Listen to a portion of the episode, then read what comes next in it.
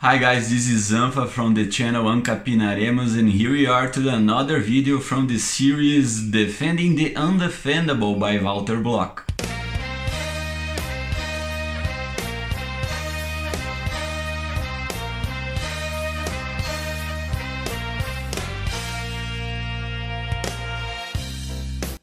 No primeiro vídeo que a gente fez dessa série Defendendo o Indefensável do Walter Block, uh, eu comentei basicamente o histórico né, do, do Walter, o porquê que ele, que ele escreveu o livro, a importância desse livro, falei um pouco sobre, sobre ele e fiz uma diferenciação entre o libertário e o libertino, né? Quem quiser assistir o vídeo vai estar aqui na, na descrição. Agora seguimos nessa série dessa vez nós vamos falar um pouco sobre alguns assuntos mais específicos do, do, do Defendendo Indefensável e vamos para o capítulo 1, onde ele coloca, onde ele fala basicamente sobre as atividades comerciais aí relacionadas ao sexo, né? Então a prostituição, o papel do, do cafetão, né? E algumas outras cositas mais. Uh, antes de, de adentrar o vídeo, provavelmente ele vai ficar longo também.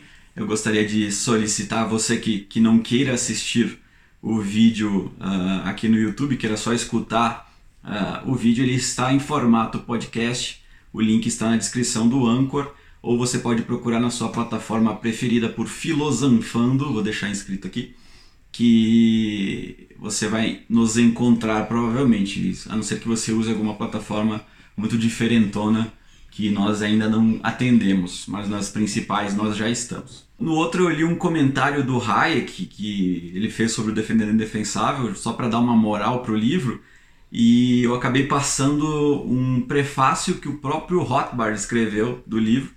Então eu vou querer, antes de mais nada, ler esse prefácio do, do Rothbard, que já, já puxa um pouco pro, pro gancho do, do resto do vídeo. Uh, vamos ver o que o Sr. Rothbard escreveu então sobre o Defendendo o Indefensável.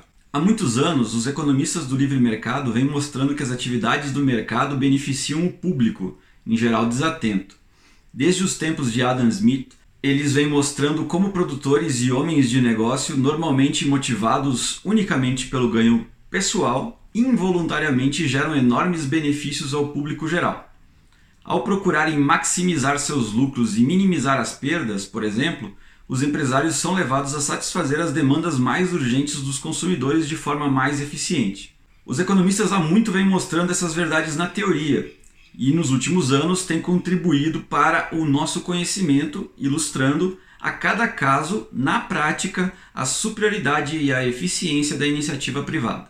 Mas as investigações dos economistas têm estado confinadas, com sóbria formalidade, às atividades respeitáveis, atividades como agricultura, gás natural, habitação, aviação e assim por diante. Até surgir esse livro, Nenhum economista tivera a coragem do professor Walter Block de mergulhar em cheio na condição moral e econômica do sem número de profissões e ocupações em nossa sociedade, encaradas com injúria e desprezo e profundamente mal compreendidas, aquelas a quem ele apropriadamente chama de bodes expiatórios da economia.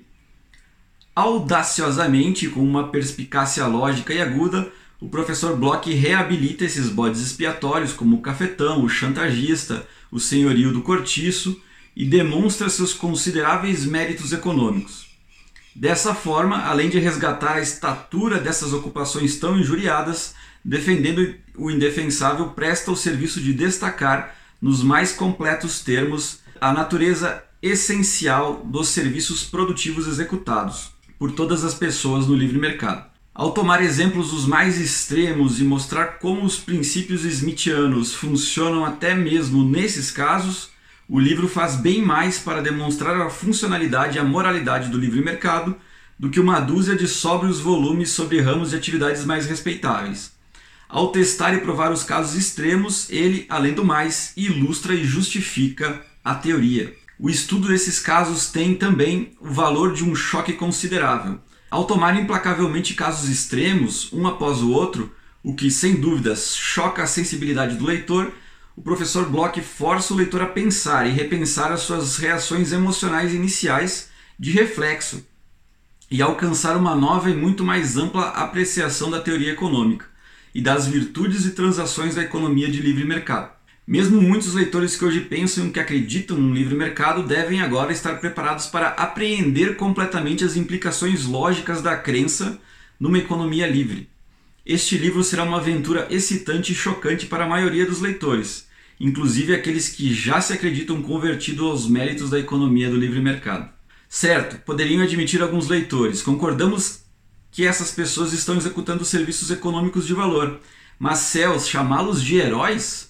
Mas em que o cafetão ou o médico charlatão são mais heróicos e, portanto, de alguma forma mais morais do que os outros produtores mais respeitáveis, como os donos de armazéns, ou que produzem e vendem roupas, ou os fabricantes de aço e etc. A explicação está precisamente na, na extrema falta de respeitabilidade dos bodes expiatórios do professor Bloch. Pois ao dono do armazém, ao produtor de aço e aos outros é permitido exercerem seus negócios sem serem molestados, e até mesmo ganham respeito e prestígio de seus colegas membros da comunidade. Os bodes expiatórios, não pois não só seus serviços econômicos não são reconhecidos, como também enfrentam a bilis, o desprezo e a ira universais de praticamente todos os membros da sociedade, bem como, além disso, as restrições e proibições que os governos quase que universalmente impõem sobre as suas atividades. Impiedosamente desprezados e condenados tanto pela sociedade como pelo Estado, como proscritos sociais e foras da lei, proclamados pelo Estado, a coletânea de bodes expiatórios do professor Bloch exerce seu trabalho haja o que houver, continuando heroicamente a prestar seus serviços econômicos apesar do desprezo universal e da ilegalidade. São heróis, mesmo pelo tratamento injusto que recebem da sociedade e da máquina do Estado. Heróis, sim, mas não necessariamente santos. Quando o autor atribui a estatura moral de herói ao fura-greve, ao avarento, ao cafetão e assim por diante, com isso, ele não quer tornar implícito que essas atividades sejam intrinsecamente mais morais que quaisquer outras. Num livre mercado e numa sociedade que tratar o avarento, o senhorio do cortício e o empregador explorador exatamente da mesma forma que as outras ocupações, eles não serão heróis e certamente não terão mais moral do que qualquer outra pessoa. Sua condição heróica, para o professor Bloch, existe unicamente em função das restrições injustas que os outros homens têm-lhe imposto. O feliz paradoxo desse livro é que, se o seu conselho implícito for seguido e os homens e mulheres descritos nessas páginas deixarem de ser tratados com desprezo e coação legal, então, e somente então, deixarão de ser heróis. Se você não gosta da ideia de um avarento ou de um senhorio ser um herói, a única forma de despojá-los dessa estatura é tirar as algemas que lhe foram colocadas por pessoas tolas. Foda pra caralho, senhor Rothbard. Olha aí, cara. Então vocês entenderam que o que o professor Rothbard quis dizer aqui? Ele realmente coloca essa, essa, essas pessoas indefensáveis, né, os, os bodes expiatórios da economia, numa função de, de heróis, e é o que o Bloch faz, e é o que o Rothbard concorda, que essas pessoas elas têm essa, essa estatura de, de herói, essa alcunha de herói, justamente porque apesar de toda a sociedade estar contra eles e desprezar as atividades que eles manifestam, e apesar de, do próprio Estado considerar ilegal e correrem todos os riscos, maiores riscos do mundo, eles continuam fazendo suas atividades apesar disso tudo. Então é, é isso que os torna heróis, né? não as atividades em si, que muitas delas você, como, como um conservador cultural, como eu citei na, na, na no primeiro vídeo, você pode discordar e, e achar imorais e boicotar e até querer que as outras pessoas não participem desses tipos de, de atividades, mas uh, o, o, princípio básico dessas atividades é, são completamente belas e morais no sentido libertário da palavra, das palavras, do, do, das definições, onde eles não iniciam, ou pelo menos a atividade, uh, a premissa da atividade não inicia a, a agressão contra pessoas não agressoras. Né? Uh, no, no, primeiro vídeo eu vou até deixar uma, uma correção aqui, que eu falei que o libertarianismo defende que você use a agressão contra, contra pessoas não agressores em casos de legítima defesa ou em retaliação de uma, de uma agressão prévia, né? E, e me corrigiram dizendo que, na verdade, o termo agressão significa iniciar a violência. Então, o libertarianismo não defende agressão em hipótese alguma. O que o libertarianismo defende é que você pode responder com violência, mas nos casos de legítima defesa e, e nos casos de, de retaliação, não considera não se considera essa resposta violenta como uma agressão, porque você está se defendendo ou você está realmente respondendo uma, uma agressão. E a agressão, o termo agressão, serve justamente e somente para uh, o início da, da, da, violência contra pessoas não violentas ou contra propriedades de outras pessoas. Né? Então é isso, esse, esse prefácio do, do senhor Rothbard maravilhoso. O que o, o que o Rothbard quer dizer aqui, no, no sentido de as, ele ter entrado nesse, nesse, nessa trama desses seres mitológicos aí da sociedade que são escanteados, né?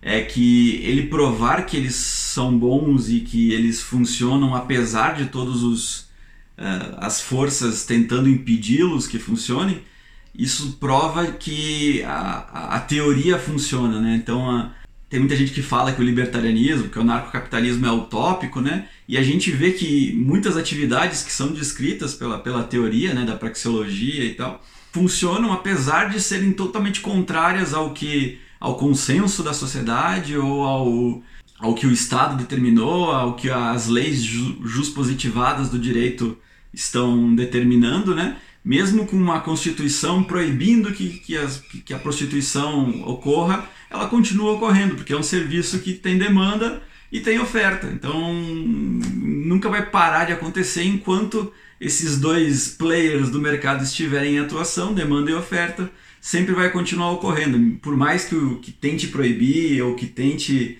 criar empecilhos para isso, a oferta vai dar um jeito de atender a demanda, independente de qualquer situação que você coloque a, a sociedade e os indivíduos, né?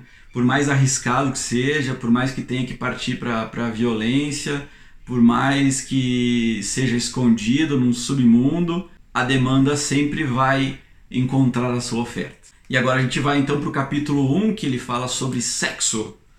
Capítulo 1, então, eu até comentei no Twitter que eu sou um, um moço um pouco tímido aqui, muito branco, então provavelmente eu fique vermelho ao falar sobre esses assuntos uh, pecaminosos, mas vamos tentar passar por eles aqui.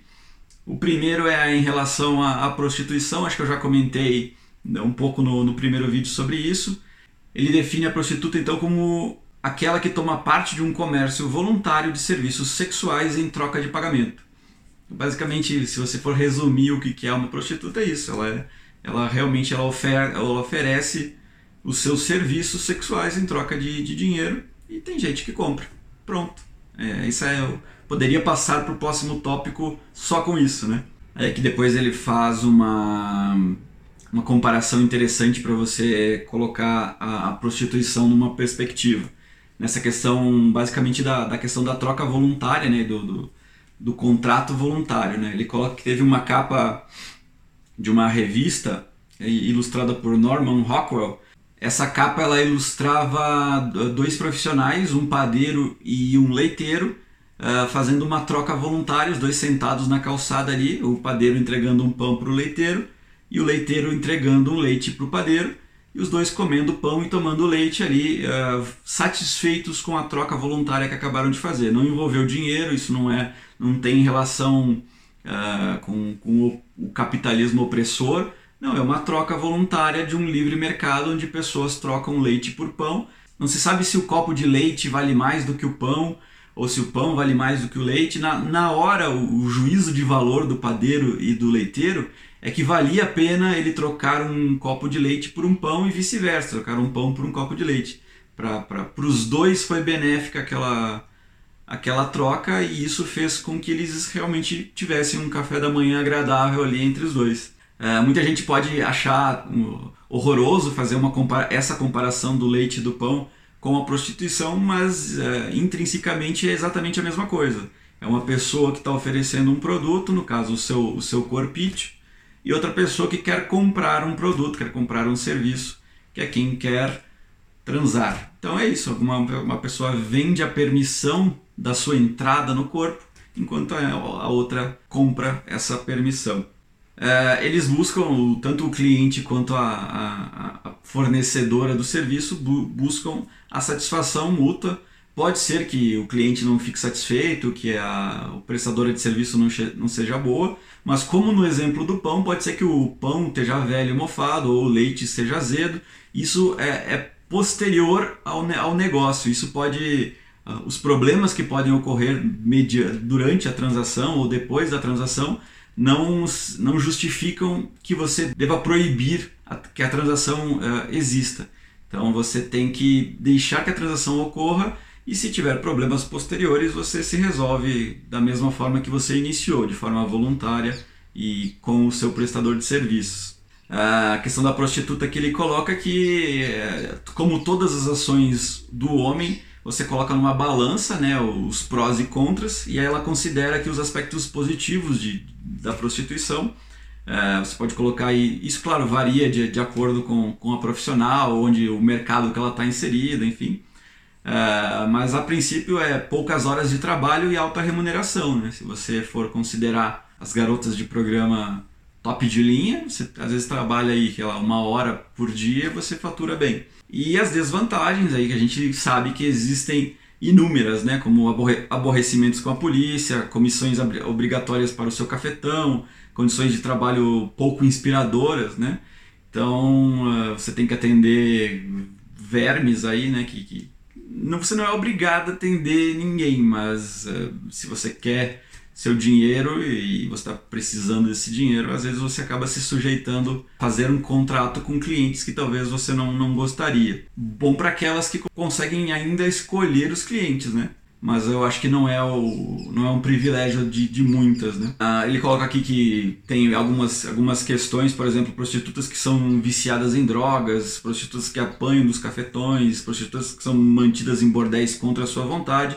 São aspectos sórdidos da profissão mas ele coloca que, apesar desses aspectos sólidos, isso não é uma premissa para que, que funcione, não é para que a, a função prostituição, para que a prostituição funcione, não significa que você tem que usar drogas, ou que você tem que apanhar, ou que você, você tem que ser presa num, num bordel. Apesar dessas situações ruins existirem, elas não são condicionantes para a profissão. Então, assim, existem médicos que são açougueiros e que matam pessoas e que fazem sem cirurgia, sem, sem anestesia. Isso não significa que você tem que proibir toda a atividade de medicina. É a mesma, é a mesma comparativa que você tem que fazer. Então, uh, existir profissionais ruins ou profissionais que estejam sendo mantidos em cativeiro, por exemplo, com certeza deve ter em algum lugar do mundo médicos ou enfermeiras que são mantidas em sei lá, na, com o pessoal do tráfico ou na, no, no, Estado Islâmico, que são mantidos contra a sua vontade para exercerem atividades de medicina em terroristas ou pessoal do, das gangues, né? E aí, você vai ter que vai proibir a medicina porque tem médicos uh, atuando, sendo de forma coercitiva, né? Uh, ele coloca aqui a questão, uma questão bem interessante, que sempre essa, essa luta para terminar a prostituição, né? Nunca é feito pelas essas duas pessoas que fazem parte do contrato. Então nunca é nunca parte da associação das prostitutas acabar com a prostituição, prostitutas na rua pedindo para acabar com a prostituição, nunca houve esse tipo de protesto. E também nunca houve uma, uma marcha dos consumidores de, desse tipo de serviços, os zoneiros, fazendo também uma marcha para acabar com a prostituição. Então é sempre, são sempre terceiros, né?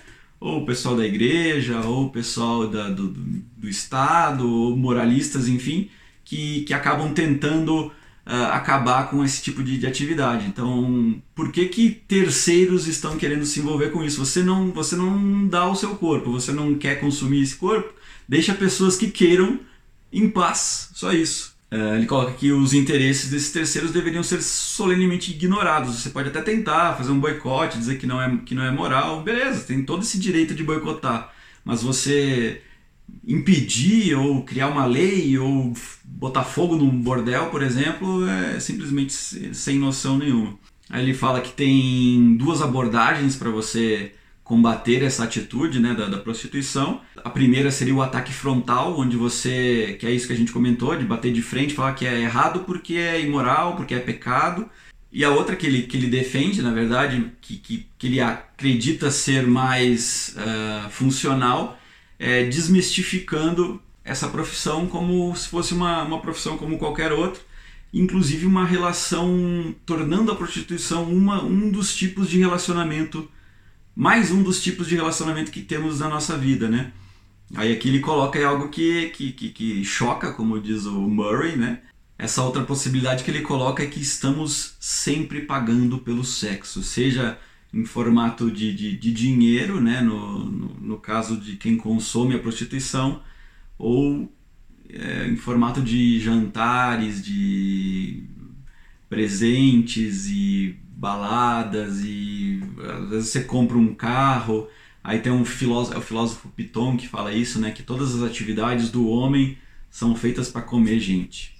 E aí é, é, mais ou menos vai de conta com o que o Walter está colocando aqui, que se você parar para pensar, às vezes você sai para balada e cara, eu não, eu não faço, eu não pago prostitutas e eu, eu sei lá. Mas quantas pessoas que vão para balada atrás de sexo e né, não querem não querem gastar com prostitutas mas gastam horrores numa noitada aí para querendo esbanjar e querendo pagar de, de, de pegador e compram combos de champanhe e, e, alugam carros caros e ostentam o iPhone da última geração para conseguir ter facilidade de, de, de, alcançar o objetivo que é, que é a transa. E ao contrário, sou, veja bem, eu não estou dizendo que todas as mulheres vendem-se por, por esse tipo de coisa. Mas quantas mulheres não transaram com pessoas por causa desse tipo de artifício, assim, tipo, ah, o cara chegou em mim e me pagou combos a noite inteira de, de champanhe com vodka, com energético, e o cara tem uma Lamborghini e o cara me levou para um motel cinco estrelas e meio que se sente na obrigação de fornecer esse serviço em troca, né? Se você for parar para pensar, no final das contas é basicamente uma prostituição, mas maquiada de outra forma, né? E veja bem, eu, antes que comecem a chuva de, de críticas no canal, de, de denúncias, a questão é que eu estou defendendo a prostituição. Não estou falando que. Uh, não estou comparando uma, uma atividade voluntária de uma pessoa dar para outra no primeira noite da balada como se fosse algo ruim. Estou falando que as duas são boas ok? É, e ele coloca inclusive outros, outros tipos de contratos de relacionamento, às vezes até ele coloca até o, o próprio casamento como uma espécie de prostituição, porque às vezes assim, quantos ah, hoje em dia está mudando, né, a cultura, mas durante quanto tempo na humanidade a, a mulher casava e ela se sentia na obrigação de fornecer esse serviço, que é, que é a transa, né? em troca de um sustento do marido. Por exemplo, o cara trabalhava, ela ficava em casa, então além de fornecer o serviço doméstico, por exemplo, cuidar dos filhos, cuidar da casa, ainda tinha que fornecer esse outro serviço quando ele chegava em casa. E o que, que isso difere de uma, de uma prostituição, né? Principalmente, eu acho que é, às vezes é até pior, porque muitas vezes é, você tinha que fornecer aquilo de uma forma não voluntária, no sentido de que não queria dar para o seu marido de noite e você acabava dando porque o cara pedia ou que você não podia dizer não para o seu marido, né? Então e, e quantos casos acontece hoje de, de, mulheres que são espancadas e depois sofrem aí o feminicídio por causa desse de, ainda dessa, dessa mentalidade bizarra de, de, de, que às vezes você é forçado a fazer alguma coisa e que você não deveria, que deveria ser 100% voluntário, né? Um negócio que é prazeroso para a mulher também, mas quando ela quer fazer, né? Quando, não quando ela é obrigada a fazer.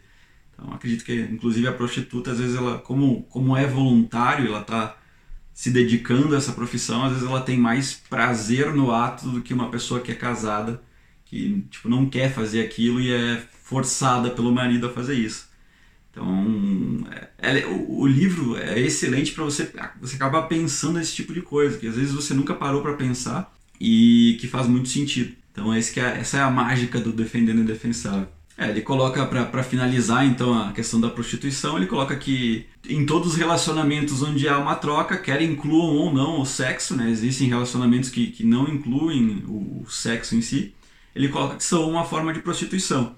Ao invés de condenarmos todos esses relacionamentos por sua similaridade à prostituição, a prostituição é que deveria ser encarada como simplesmente um tipo de interação da qual participam todos os seres humanos uh, não deveriam ser levantadas objeções a quaisquer desses relacionamentos, nem ao casamento, nem à amizade e nem à prostituição. Então tem gente que dá porque é casada, tem gente que dá porque é amiga, quer dar e que é um amigo colorido, que eles chamam, uma amizade colorida.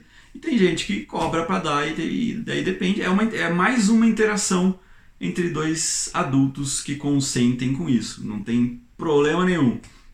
Então esse é o recadinho sobre prostituição do Sr. Walter Block. Ah, mais uma que ele, mais uma profissão que, que é atacada com frequência é a do cafetão. E aqui ele defende o cafetão no sentido de que o cafetão, enquanto cafetão, né, a, premissa do, do trabalho dele é de ser um corretor, né, um intermediário entre duas pessoas que querem fazer um, um serviço.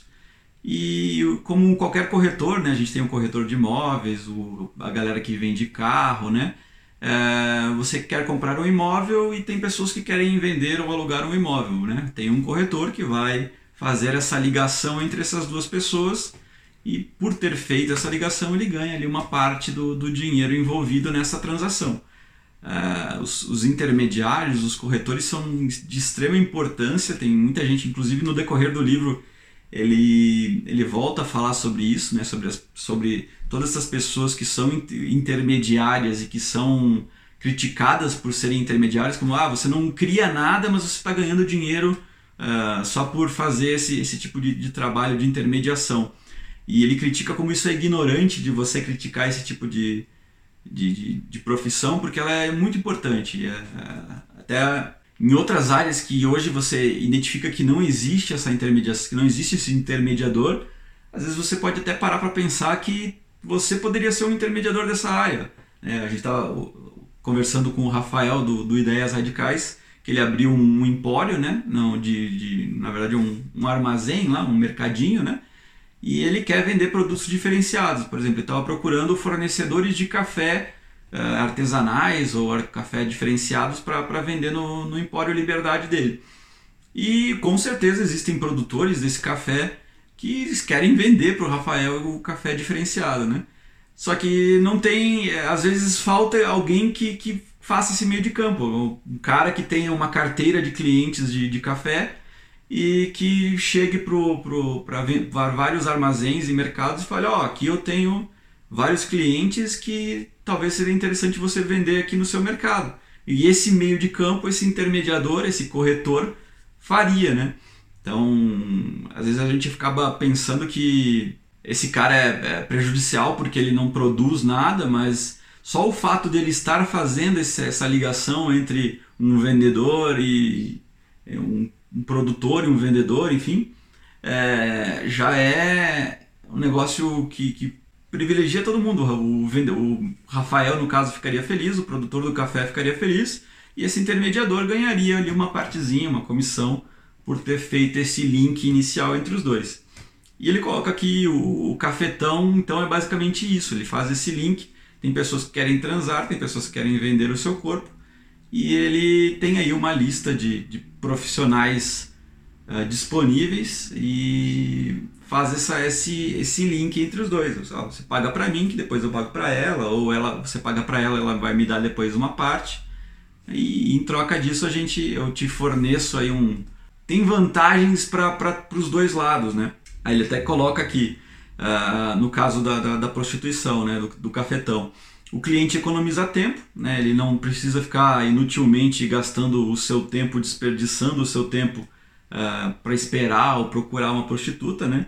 Uh, no caso, tipo, em sites e... Ou, antigamente, acho que no tempo do, do Walter aqui, você tinha que ir numa numa esquina, né, ou em algum, alguns locais específicos para encontrar. Aí ele coloca que é mais fácil telefonar para um cafetão, então e conseguir esse encontro. Ele também tem a questão da garantia, que a, a princípio você, se você o cara vai recomendar uma, uma profissional, ele já, ela já vem de alguma forma testada, né? O cara não vai trabalhar com, com profissionais ruins, né, que vai acabar queimando o próprio filme. Então ele só vai trabalhar com as melhores do mercado aí. E ao, e ao outro lado, a, a prostituta, né, a, a, pessoa que está vendendo o, o, seu corpo, ela também tem uma série de vantagens. Ela economiza o tempo, onde ela não precisa ir na esquina procurar clientes, ficar ali na, naquela esquina à mercê de, de violência né, e de, de ataques, enfim. Ela não precisa, às vezes, sei lá, perder a noite dela lá sem ter clientes, ela pode ficar no conforto do seu lar ou um local estabelecido aí por, por ela e pelo, pelo, pelo cafetão, enfim, e, e recebendo os clientes que o cafetão vai mandando, né? Então tem, tem essas vantagens para a própria prostituta. Uh, outras vantagens, por exemplo, ela é protegida pelo cafetão, que ele faz esse primeiro filtro, né? Ele vai conversar com o cara. Se o cara for um. Lá, você nitidamente percebe que o cara é meio que um maníaco. Fala, oh, não, você não chega perto das minhas meninas, eu, eu vou protegê-las dessa forma. Uh, protege do, dos policiais, aí às vezes faz aqueles acordos com o policial, né? Paga uma. aquela, aquela, aquele dinheirinho pro policial deixar quieto, não, não se envolver, né? É isso, proteção, a proteção física, né, de, de você estar num, num, local teoricamente protegido, né, e não em, em, esquinas e bares, que eu já falei. Então é isso, ele coloca que o cafetão é basicamente um, um, uma, um profissional que desempenha essa função da corretagem, né, um corretor, e puxando esse gancho do, do, herói, do, herói do, do, do Murray, nesse sentido ele pode ser considerado um corretor muito mais nobre do que os, os os demais corretores, né, os corretores de imóveis ou de, de, de carros, enfim, porque ao contrário desses outros que eu citei, ele não tem a defesa de nenhum nem da sociedade, não é visto pela sociedade como um cara uh, moral, né? Muita gente se descobre que você exerce essa atividade, você acaba sendo ostracizado, tua família te julga, enfim, perde amigos, né? Uh, e a própria lei, né? É contra a lei esse, esse tipo de, de atividade, então se, se você é descoberto, você pode ser preso, processado, enfim. Então tem todos esses riscos. E o corretor de imóvel não, é pelo menos, é, é, inclusive ao contrário, um corretor de imóveis é visto como um ser privilegiado na sociedade, que tem contatos, networking, e ele cria todos os mecanismos do Estado para proteger a profissão dele, né? É, cria sindicatos, conselhos e burocracias, então não é qualquer pessoa que pode ser corretor de imóveis, né? Você tem que fazer um curso, você tem que ter um crachá, você tem que ter um, uma carteirinha, esse tipo de coisa assim. E o, o corretor de, de pessoas aí, o nosso querido cafetão, ele não tem nada disso, ele não tem proteção nenhuma e inclusive ele corre muitos riscos ao, ao adentrar nessa profissão e mesmo assim ele se for um bom profissional, ele ajuda a todos os lados, ajuda quem está querendo procurar esse serviço e ajuda também as meninas que estão fornecendo esse, esse serviço. Então, apesar de termos, ah, volta para aquela questão, apesar de termos cafetões que são filhos da puta, que levam, que, que prendem, que sequestram, que batem, que ficam com mais parte do, do lucro do que a própria prestadora do, prestadora do serviço, enfim, isso não significa que todos os cafetões são assim. Inclusive tem, tem cafetinas que fazem esse tipo de, de serviço, né? Então, é, que defendem, a gente tem, tem vários casos de, de cafetinas porretas que defendem com honra o trabalho que fazem, né? E, e as suas meninas, e com armas e com, né? E essa é a importância da, da arma, né? Que você tem a arma ali para se proteger e proteger também os seus clientes. E nesse caso é, é sempre típico, você vê o, cafetão, ele sempre tem uma arma, a cafetina lá no, no bordel, sempre tem uma espingarda para defender tanto os seus, as suas prestadoras de serviço quanto os seus clientes. Então é isso, você não pode uh, julgar todo, todos os profissionais dessa área porque alguns fazem merda. A gente entra de novo para a questão de, de. Existem profissionais ruins em 100% das profissões, isso não torna essas profissões ilegais por causa disso. Né? Existem profissionais bons em todas elas, inclusive então cafetões e prostitutas. E para fechar esse vídeo, só para não, não dar mais um vídeo de uma hora aí, ele fala um pouco de, de discriminação. Às vezes a gente, esses, esses dois casos específicos aí de, de desse capítulo do, do sexo, né, que é a prostituta e o cafetão, eles são muito discriminados justamente pela sociedade em si, né? E a gente percebe que você às vezes tipo, ah, não quer conviver com a pessoa porque ela está envolvida naquela, naquele tipo de atividade, né? E aí ele fala um pouco sobre a discriminação em si, né? Tem um livro, inclusive, muito bom sobre o tema, que é defender, Em Defesa do Preconceito. É, eu vou deixar o, o livro também na, aqui na, na, na, descrição. Talvez eu até faça um vídeo especificamente sobre ele no futuro. E aqui sobre discriminação, então ele fala sobre um, um caso lá de, de, de Nova York, sobre um bar chamado McSorley's esse bar ele admitia apenas homens, né? Então era um bar exclusivo para homens. É, ele, a entrada de mulheres nesse bar era proibida. Você não, as mulheres não podiam entrar nesse bar. E aí teve protestos e uh, o movimento feminista foi lá querendo quebrar tudo e tal.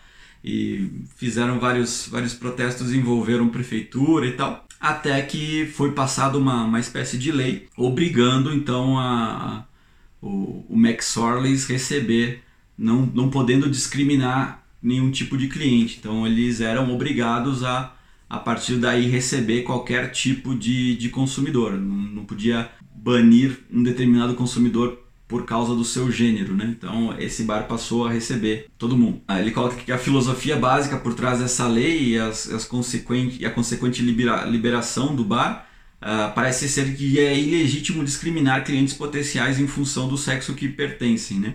E é interessante você perceber que num primeiro momento você, você tem assim, você, você lê isso e fala, nossa, eu realmente eu, eu acho que é, tem, essa lei é justa, né? Tem que existir essa lei que, que proíba a discriminação de um, de um ambiente de, de acordo com o gênero, ou sei lá, com a raça, com a idade, enfim. E aí você depois ele explica, é, pra, você para para pensar que não, não faz muito sentido. Ele até coloca aqui, ó, os problemas dessa filosofia, né, nessa questão de, de, de achar que é ilegítimo discriminar, é que os problemas eles não são muito aparentes assim às vezes tem, realmente tem uma, uma, boa parte da sociedade inclusive libertários que, que, acabam até defendendo esse tipo de coisa assim ah, não não faz sentido você proibir as pessoas de entrar no, no, no seu estabelecimento mas aí é aquilo que, que ele coloca aqui você consegue tornar os problemas um pouco mais aparentes a partir do que você faz alguns reductus ad absurdum, que é uma, uma falácia, né, que você reduz o argumento a um absurdo. Você, ele vai fazer algumas comparações consideradas aí extrapoladas, né? Mas é interessante você parar para pensar que se, se você for seguir à risca essa filosofia, então essas comparações são, são justas, né? Então, por exemplo, não seriam considerados discriminatórios os banheiros separados para homens e mulheres nos locais públicos? e as alas residenciais para homens e os homossexuais masculinos poderiam ser acusados de discriminação contra as mulheres? Eu não quero namorar mulher. Ah, você é obrigado a namorar mulher. Porque vamos passar uma lei aqui porque é ilegítimo você discriminar a mulher é, no, na sua escolha para namorar alguém. E as mulheres que se casam com homens não estão discriminando outras mulheres? Por que você está se casando com um homem, com tantas mulheres? Você está discriminando uh, as mulheres, né? Então ele coloca aqui que realmente esses exemplos são ridículos, mas são consistentes com essa filosofia da antidiscriminação, né? E se são ridículos, obviamente é porque a própria filosofia é ridícula. É, e ele coloca aqui para fechar então exatamente esse tema da, da discriminação, que é importante termos em mente que todas as ações humanas implicam na discriminação. A única definição sensata dessa palavra, que tem sido tão mal empregada ultimamente, é a seguinte: selecionar e escolher das alternativas disponíveis aquela que melhor atende os nossos interesses. Então não existe uma ação do homem que você consiga praticar sem discriminar alguma coisa, né? Então a gente discrimina todos os cremes dentais a partir do momento que a gente escolhe uma marca, a gente discrimina todos os meios de transporte disponíveis a partir do momento que a gente compra um carro e inclusive todas as outras marcas e modelos de carros a partir do momento que a gente compra um modelo específico. É, a gente discrimina basicamente qualquer tipo de. Você vai casar com alguém, você está discriminando 7 bilhões de pessoas porque você escolheu aquela pessoa. A partir do momento que você escolheu só uma da, da, das 7 bilhões, você discriminou todas as outras. Né? Aí nessa questão então do bar, ele volta, por exemplo, do, do bar que, que as mulheres foram permitidas, né? Então o, os direitos das mulheres estavam sendo violados porque aquele bar não permitia a entrada? Uh, não.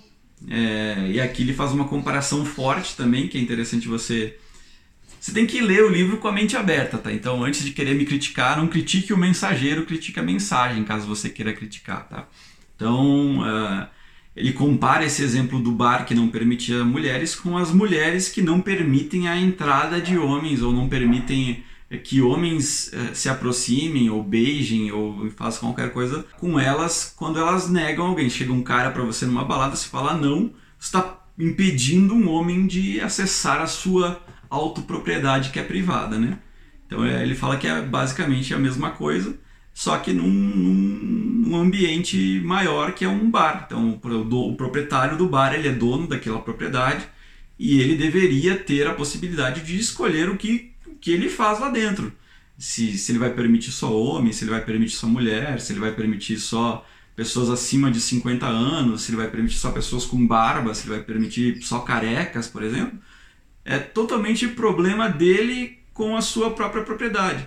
É, você acaba pensando pelo, pela questão econômica e, e capitalista do, do, da, da, questão, é que se você proíbe pessoas de entrar, ah, eu só quero pessoas asiáticas no meu bar. O meu bar é temático aqui, eu não quero nenhuma pessoa branca, nem negra, nem nada. Eu quero pessoas asiáticas no meu bar. Você teoricamente está perdendo todos os consumidores das outras etnias, né? Então, para você, teoricamente, é errado, mas, ao contrário, pode ser que por ter essa, essa exclusividade da etnia asiática, ele, ele acabe atraindo pessoas que não queiram se misturar com outras e acabe criando um nicho onde ele é único. Né? Então, tem outros bares asiáticos no, na cidade que deixam qualquer pessoa entrar, mas talvez alguns asiáticos, sei lá, mais racistas ou querem ir num ambiente que só vão conviver com asiáticos que são mais educados e enfim, ele, ele prefere naquele que restringe as outras etnias.